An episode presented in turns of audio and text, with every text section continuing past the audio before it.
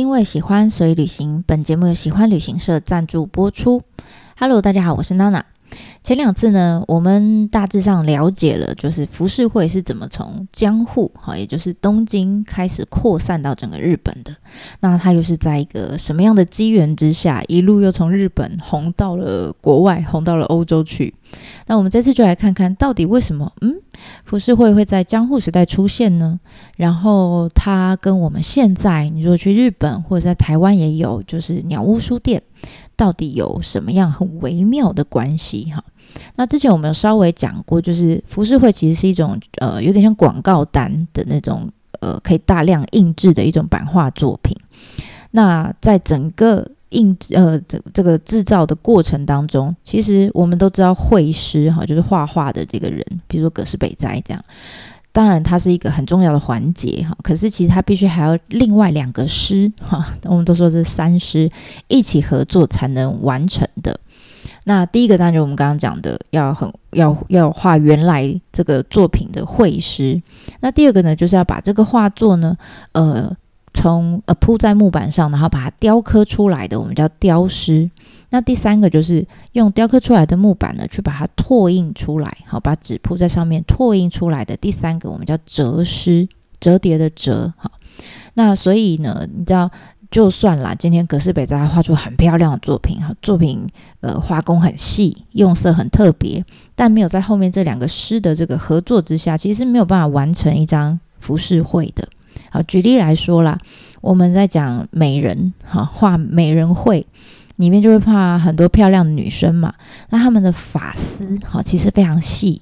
或者是呃，我们之前有提到过，范谷不是曾经呃临摹过一张歌川广重的那个午后雷阵雨的那张图。好，你如果呃没有看过，你可以上我的方格子上面看，我把图贴在上面。那它里面就要画那个。呃，象征然后下大雨的那些线条，那线条其实非常细啊。那这些都非常考验这个雕师哈雕刻师傅的功力。那听说呢，真的很厉害的雕刻师傅，他们呃为了要应付这种很高难度的、很细的这种画作，那他们连这个雕刻的刀啊，那些工具，他们都必须要自己亲手亲手打造，好，他们要自己做，才能做出顺手他顺他们的手型的这种呃工具。这样，那后面呢，你雕好之后，后面接手的这个折师当然也不能马虎哦，因为通常来一张服饰会，它不会只有一种颜色，好，它一定会有各式各样颜色，所以呢。呃，通常一张浮世绘可能需要五六换换五六个板子，才能印出不同区块的各种颜色。那如果你每次在换板子的时候，你没有对准，好，或者是你拓印的时候那个力道没有拿捏好的话，那印出来的浮世绘可能就会歪掉，好，或者是颜色会深浅不一。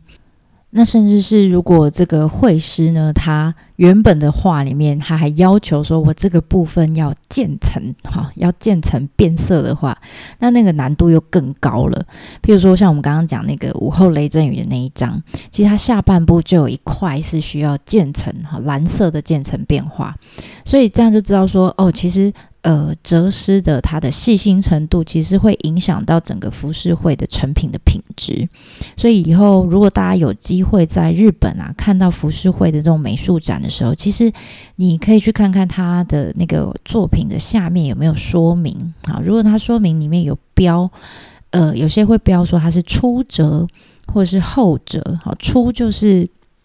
呃，初始的初，那后就是前后的后，初则就是意思有点像我们现在书本不是都会有出出版哈，就是第一版第一刷这样子，那就是意思就是说也是一样啊，第一刷哦哈，呃，浮世绘第一次首批出版的版本，那通常这样子的版本他们会比较细心的去做，然后。呃，会比较完整的可以呈现原本那个绘师的作品的样貌，但如果是后者，好，后者就代表是那个作品应该就已经热销了嘛，就有点像我们说书本的二刷、三刷这样好几刷，好，那为什么会好几刷？就是因为热销嘛。那你知道热销就大家就是要定啊，那你就要赶时间赶快把它做出来。那所以这个时候，哲师呢，为了在短时间里面要应付这样大量的需求，他非常有可能就会呃把那个，比如说像我们刚刚讲渐层的部分，稍微做一个颜色的简化，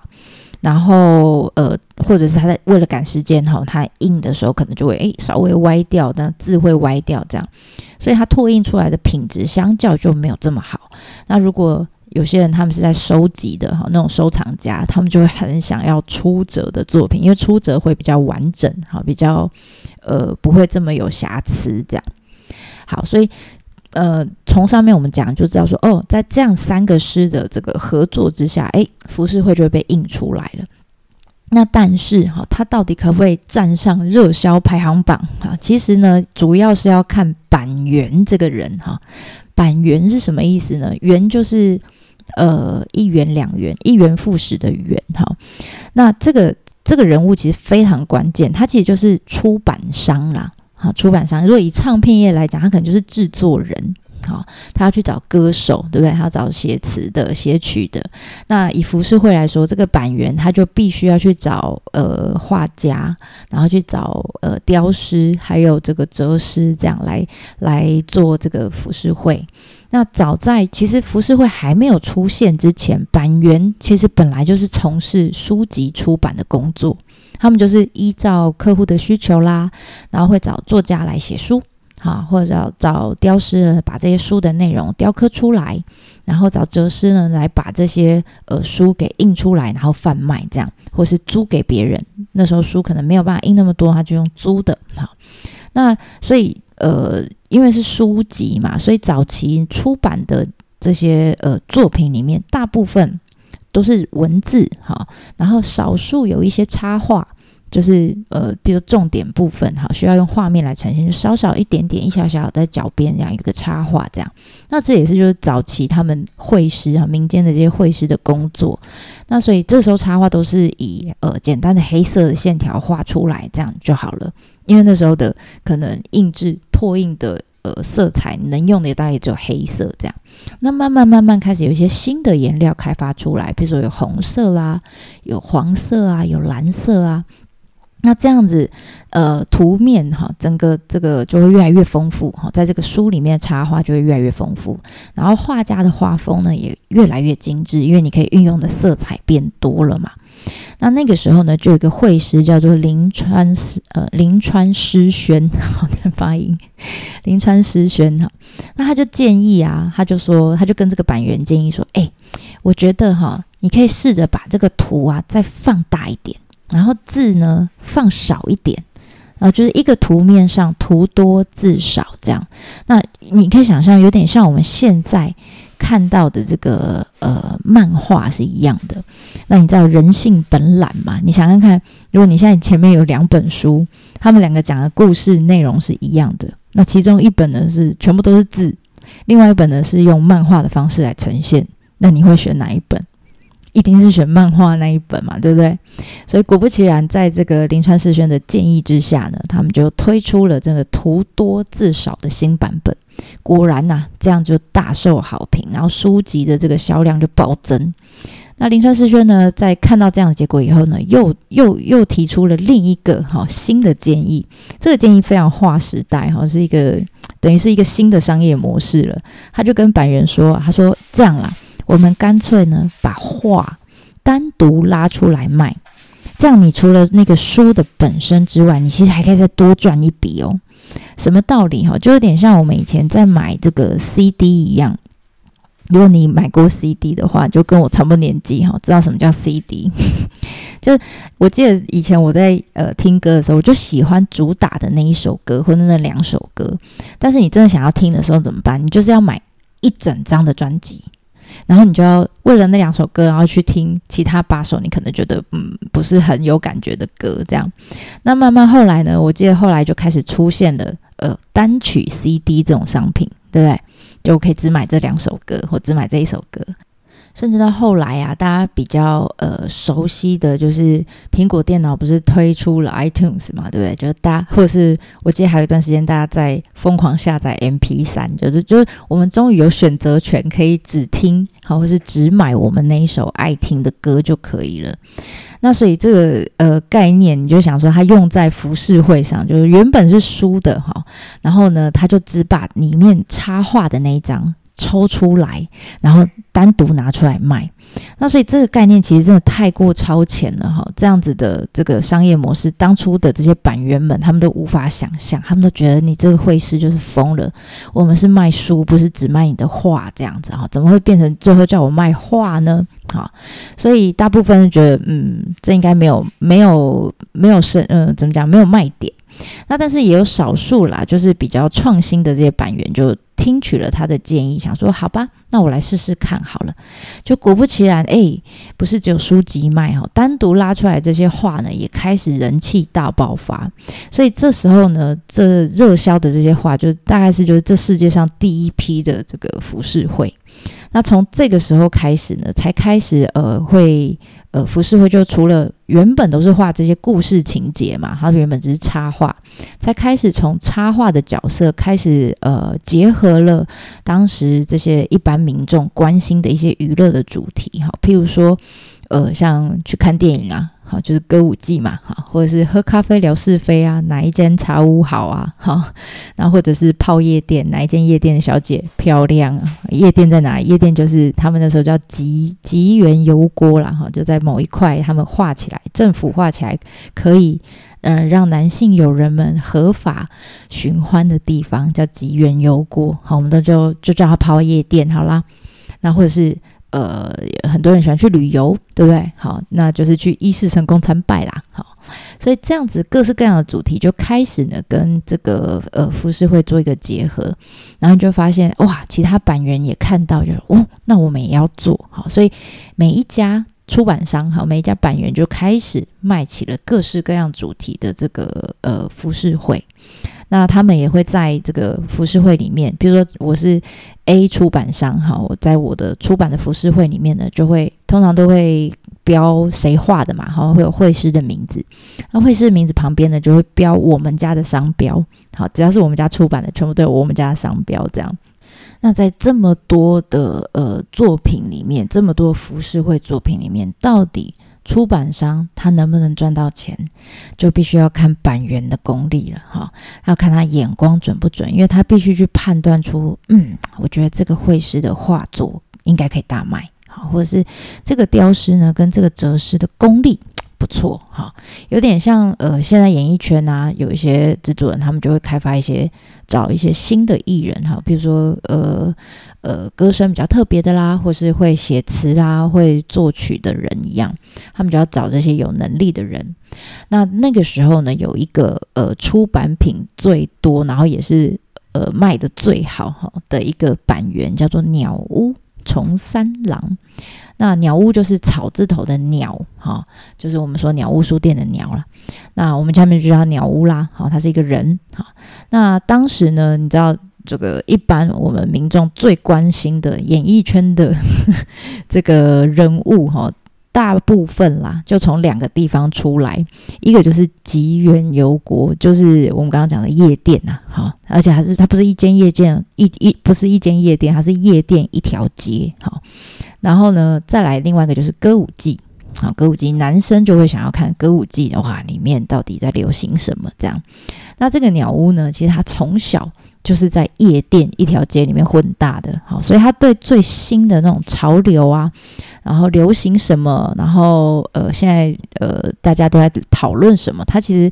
他有很敏锐的雷达在，所以啊，他就借着他从小哦就在夜店一条街长大嘛，他就借着他的人脉，好，他就说服每一间啊这条街上的这些各大夜店，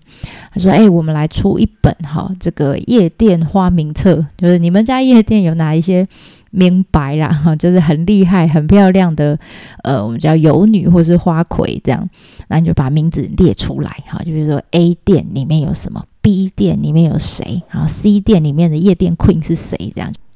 所以整本啊这样子写下来啊，简直就是一个这个夜店一条街导览指南 哈。所以想也知道，就是你知道这种书非常好卖哈，广受好评啊。那他也很聪明哈。现在我们买书啊，不是最后一页都会有那个书商就会说，哎，你这本书看完了，我们。我们出版社里面还有出什么什么其他的书，有没有？他很聪明，他也是类似这样的方式哈，就开始在后面讲啊，你这本书看完了，我们书店里面还有别的书哦，你可以来看这样子。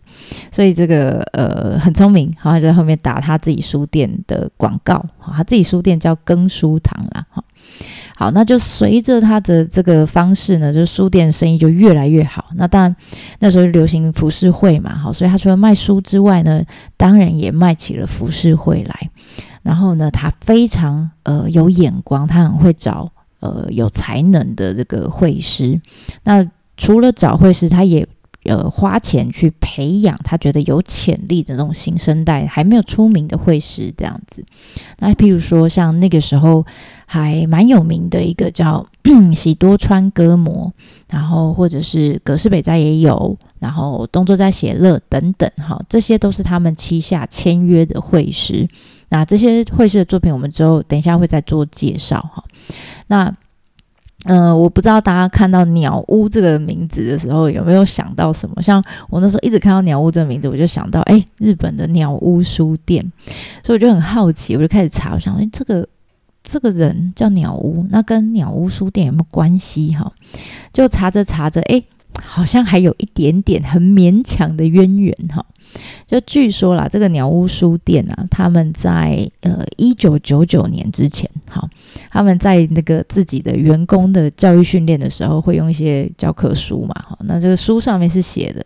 他写什么呢？他说，鸟屋书店的名称来自于创办人增田宗昭的阿公。好，过去呢曾经经营过的一间店，好，那间店叫呃一个那个店叫智屋啦，就是一个培训舞技跟艺技的一个培训机构就对了。那那个智屋哈，那个机构的名称就叫鸟屋，好，就叫鸟屋。那所以他们就说啊。这个我们书店名称来源就是因为他阿公开了一间店叫鸟屋，他就沿着用这样。但他们同时呢，他们也知道说江户时期曾经呢有一间出版商好的版源叫做鸟屋重三郎。那所以后来啦，其实呃，这个创办人就是真田宗昭，他的朋友就建议他说，如果以品牌形象来说哈，你如果跟人家讲，嗯，我我的店名是阿公的织屋来的，跟我的店名是鸟屋从三郎这个人来的，就本来就是开书店这个人来的，你觉得哪个比较好？就鸟屋从三郎这个形象哈，可能跟你鸟屋书店是比较搭的。好，所以后来他们教科书里面就没有再没有出现阿公的织屋了，好，没有出现阿公的店了，就直接用了借用了鸟屋重三郎这个这个人，好来做一个重新的解释。我是觉得有点勉强啦，哈，但是就的确啊，两个字是一样的，都是鸟屋这样子。好，好，那我们刚刚有稍微提到，就是呃，有一个。是他，就是鸟屋这个人，他培养出来的一个绘师，叫我们说喜多川歌魔。这个这个人哈，喜多川歌魔蛮有趣的。他呢，呃，他是以画美人画，哈，美人绘出名的，就是很会画女生呐。那他的画呢，就毕竟主角都是女生嘛，哈，所以据说啦，据说哈。他是一个很爱整天都泡在夜店里面的一个画家，他没事就是跑夜店，然后玩女人这样，然后甚至曾经有看到很漂亮女生，他就是为了想要画她，然后就一直跟着她回家。他如果活在现代，应该就被当成变态抓到牢里面去关了哈。但那因为他那时候嘛，而且你知道这些画家就艺术家，其实他们都有一些就是执着在哈，所以也因为这样的执着。所以他呢，呃，画出来的美人绘，人家说特别的有韵味，哈，不是只是看到什么就画什么这样。那所以呢，鸟屋也非常欣赏他啦，哈，所以就 无限量的供应他夜夜笙歌需要的银两，这样哈，就他每天去夜店的钱都是鸟屋出的啦，好，那为什么要帮他出钱？因为他只要去玩，他就可可以看到很多美女嘛，那看到很多美女呢，他就会画出很多的美人绘，好，那他就有画可以卖啊。所以你也知道，艺术家灵感不能断呐，好，所以鸟屋就非常支持他，好，支持他去夜店玩。那除此之外，当然啦，呃，喜多川歌本他真的有他厉害的地方，哈，有什么？他跟以前的画不一样，哈，他厉害的地方在什么地方？就是他取景的画面。跟以前不一样。以前的人呢，他们在画美女的时候，都把全身从头到脚都画出来，然后呢，背景可能会有樱花树，可能会有房子，各式各样，就是很插画风格的那种服饰会。那喜多川歌母他不一样，他把所有背景都拿掉，就只画女生。而且他画女生的时候，他只特写上半上半身，他下半身脚啊什么那些都不画了，就画头好，然后大概到顶多就是到胸部这一块这样子。然后呢，他背景也是什么都不画，就是呃刻意留白。而且它在这个白色的颜料里面呢，加了一点就是贝壳的粉末，或者是呃云母，哈，会亮亮的，你会觉得嗯，整张服饰会好像就。整个画面就更华丽，这样。那它最代表、最典型的一个代表作就是，呃，我们叫宽正三美人。宽正其实就是江户时代的一个年号了哈，就那个时期呢，呃，最漂亮的三个美女这样，而且图中呢，里面呢有三个女生哈，真的都是有真有其人哦，哈。你如果去看，呃，在我方格子里面我贴这张图，这张图的正中间哈，在比较后面的一个女生，她就是呢夜店里面的 queen 啊，就是我们叫那时候叫花魁。啊，那前两个呢？前两个不是夜店的哦，前两个是茶店、茶屋啦，茶屋。你就想象是泡沫红茶店的服务生就对了，也是很漂亮的两个。那据说呢，这个不少男生啊，看到这幅浮世绘之后，就哇，这三个实在太美了哈！有的就往夜店冲，有的就跑到泡沫红茶店哈，要去看那几个美女这样。那女生呢？女生看到这个画就说哇，这个妆啊，男生会喜欢哇，这个打扮男生会喜欢，所以他们就开始模仿哈。那这三个美女因为这张图就红了起来哈，大家都想要去看他们，这样她俨然就变成艺人就对了。好，所以这个是喜多川歌模，就是整天泡夜店的这个浮世绘的画家。那另外呢，也有一个嗯蛮特别的画家，叫东周斋写乐，他就比较嗯年轻一点，然后比较默默无名的一个画家。那当然是呃鸟屋他的朋友哈介绍给他认识的。那主要是说他他还没看到人以前，他先看到他的画哈。那他的画也蛮创新的，就是呃跟刚刚美人会有点像哈。他就是只画头的部分，他不没有画全部全身，而且画的都是呃这个歌舞伎里面的演员，好都是画他的呃这些演员的。表情啦，动作啦，然后他也是就是只画头，好到顶多到胸部，所以这样子的话，我们叫大手绘，就大头画了，哈。那他就看到他的这个画之后，他朋友拿给他看，他说：“哇，这真的是太太惊为天人了，太有创意了，哈。”等下我们再来说为什么有创意。总之，他一看到画呢，他马上就去找这个人来，他就是把东周斋写乐给找来，他说：“来来来，你来当我旗下的画家，好，旗下的这个浮世绘的画家。”那东周斋写乐也蛮厉害的哈，他在短短的十个月之内，他就画了一百四十五幅的作品，这样换算下来，他平均每一个月画十几幅哦。其实以呃画浮世绘的速度来说，这样子的速度是快的非常不合理的。而且这个这个画家非常奇怪哈，他就是你看他是在他朋友突然就拿来了这个画家的画。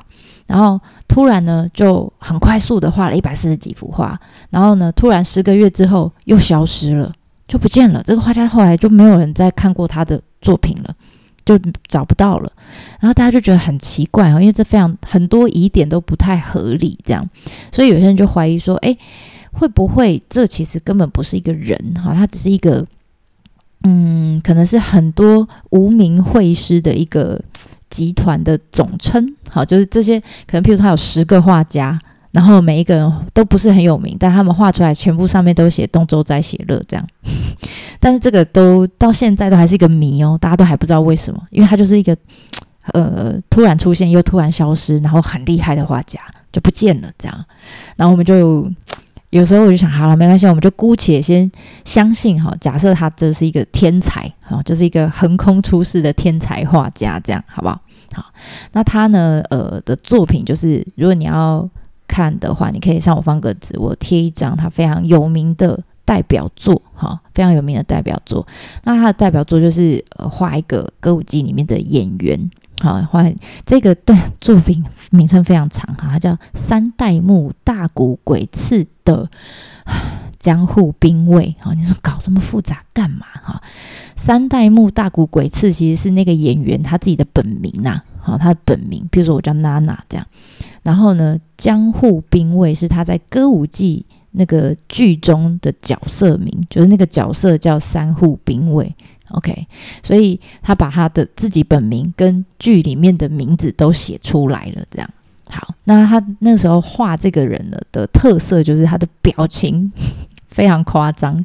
就是挤眉弄眼这样子。然后呢，他的背呃整个画的背景，我们刚刚说那个呃喜多川歌模他是白色的底哈，东周在写乐不是，它是黑色的底。啊，黑色的底，然后用黑云母一样也会亮亮的，哈，闪亮亮的。然后呢，他的画风就是很夸式，哈，而且呢，一次画出二十几个不同的歌舞伎演员，就是你就想他一次画了二十几个电影明星就对了啦，一口气全部画出来。那你知道，在他之前啊，所有的画家他们在呃这些浮世绘的绘师，他们在画呃这些，你也知道。电影电影明星嘛，怎么可能就是出来没有修图呢？好，所以你知道这些画家在帮我们画的时候，难免都会开一下美肌，哈，呃，这个下巴修尖一点啦，哈，然后头发画多一点啦，没有那么秃啊，哈，稍微帮他们整形一下，所以画出来都很美、很帅、很优雅。但东周才写的这个年轻的画家就不一样，他就觉得他就故意哈，他就要把这些呃歌舞伎演员的头就画的超大，好，然后跟身体跟手就是那个比例会非常奇怪，头特别大，然后脸就是这样哇，很狰狞。他其实只要强调说，这个歌舞伎呢，在这一幕哈，在这个剧情里面的这一幕特别有张力哈，他就把那一幕给咔给咔下来，这样，然后变成他浮世绘的内容，所以。用现在的角度来看啊，你可以把它想象成，就是有点像我们现在去一些市集，不是有人呃，有些画家在卖那个四言会，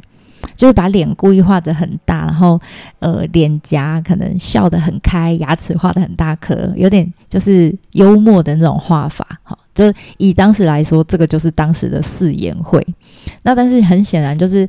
呃，当时其实有些人不是很喜欢，尤其是被画的那些电影明星，他会觉得我本来这么帅，你怎么把我画牙齿这么大颗，好，脸这么大这样子。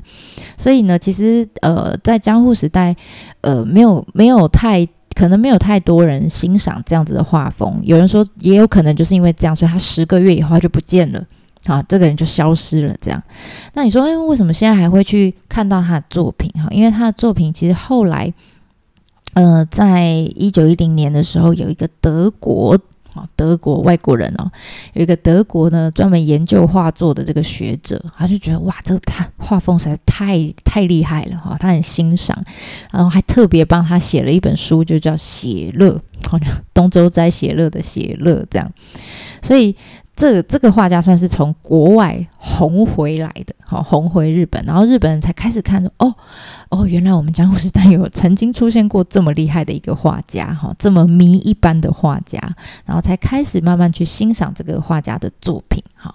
所以这个是呃，简单跟大家介绍一下，哎，那个时候呢比较有名的两个，好两个，一个是画美人画的啊，另外一个是画这个大头画，我们说叫四眼会的。好，所以这一集我们先大概介绍到这边，因为时间的关系，下一次呢，我们再来讲呃大家比较熟悉的葛饰北斋，好，因为他画的是风景画，那我们下集就来讲他的故事啦。那这次我们就先分享到这喽，对哇，马丹内。